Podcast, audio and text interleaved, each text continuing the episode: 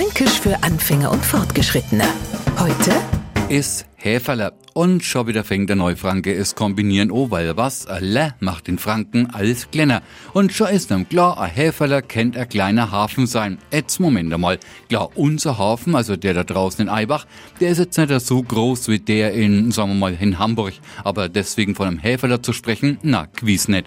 Weil bei uns ist ein Häferle ein kleiner Topf. In Wirtschaften kann man aber auch seinen Kaffee aus Häferle trinken. Da stellt man jetzt nicht Kartöpfle hin, sondern eine große Tassen. Ja, das ist auch ein Häferle.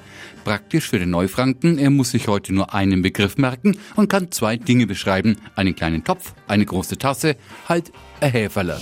Fränkisch für Anfänger und Fortgeschrittene. Montag früh eine neue Folge und alle Folgen als Podcast auf podu.de.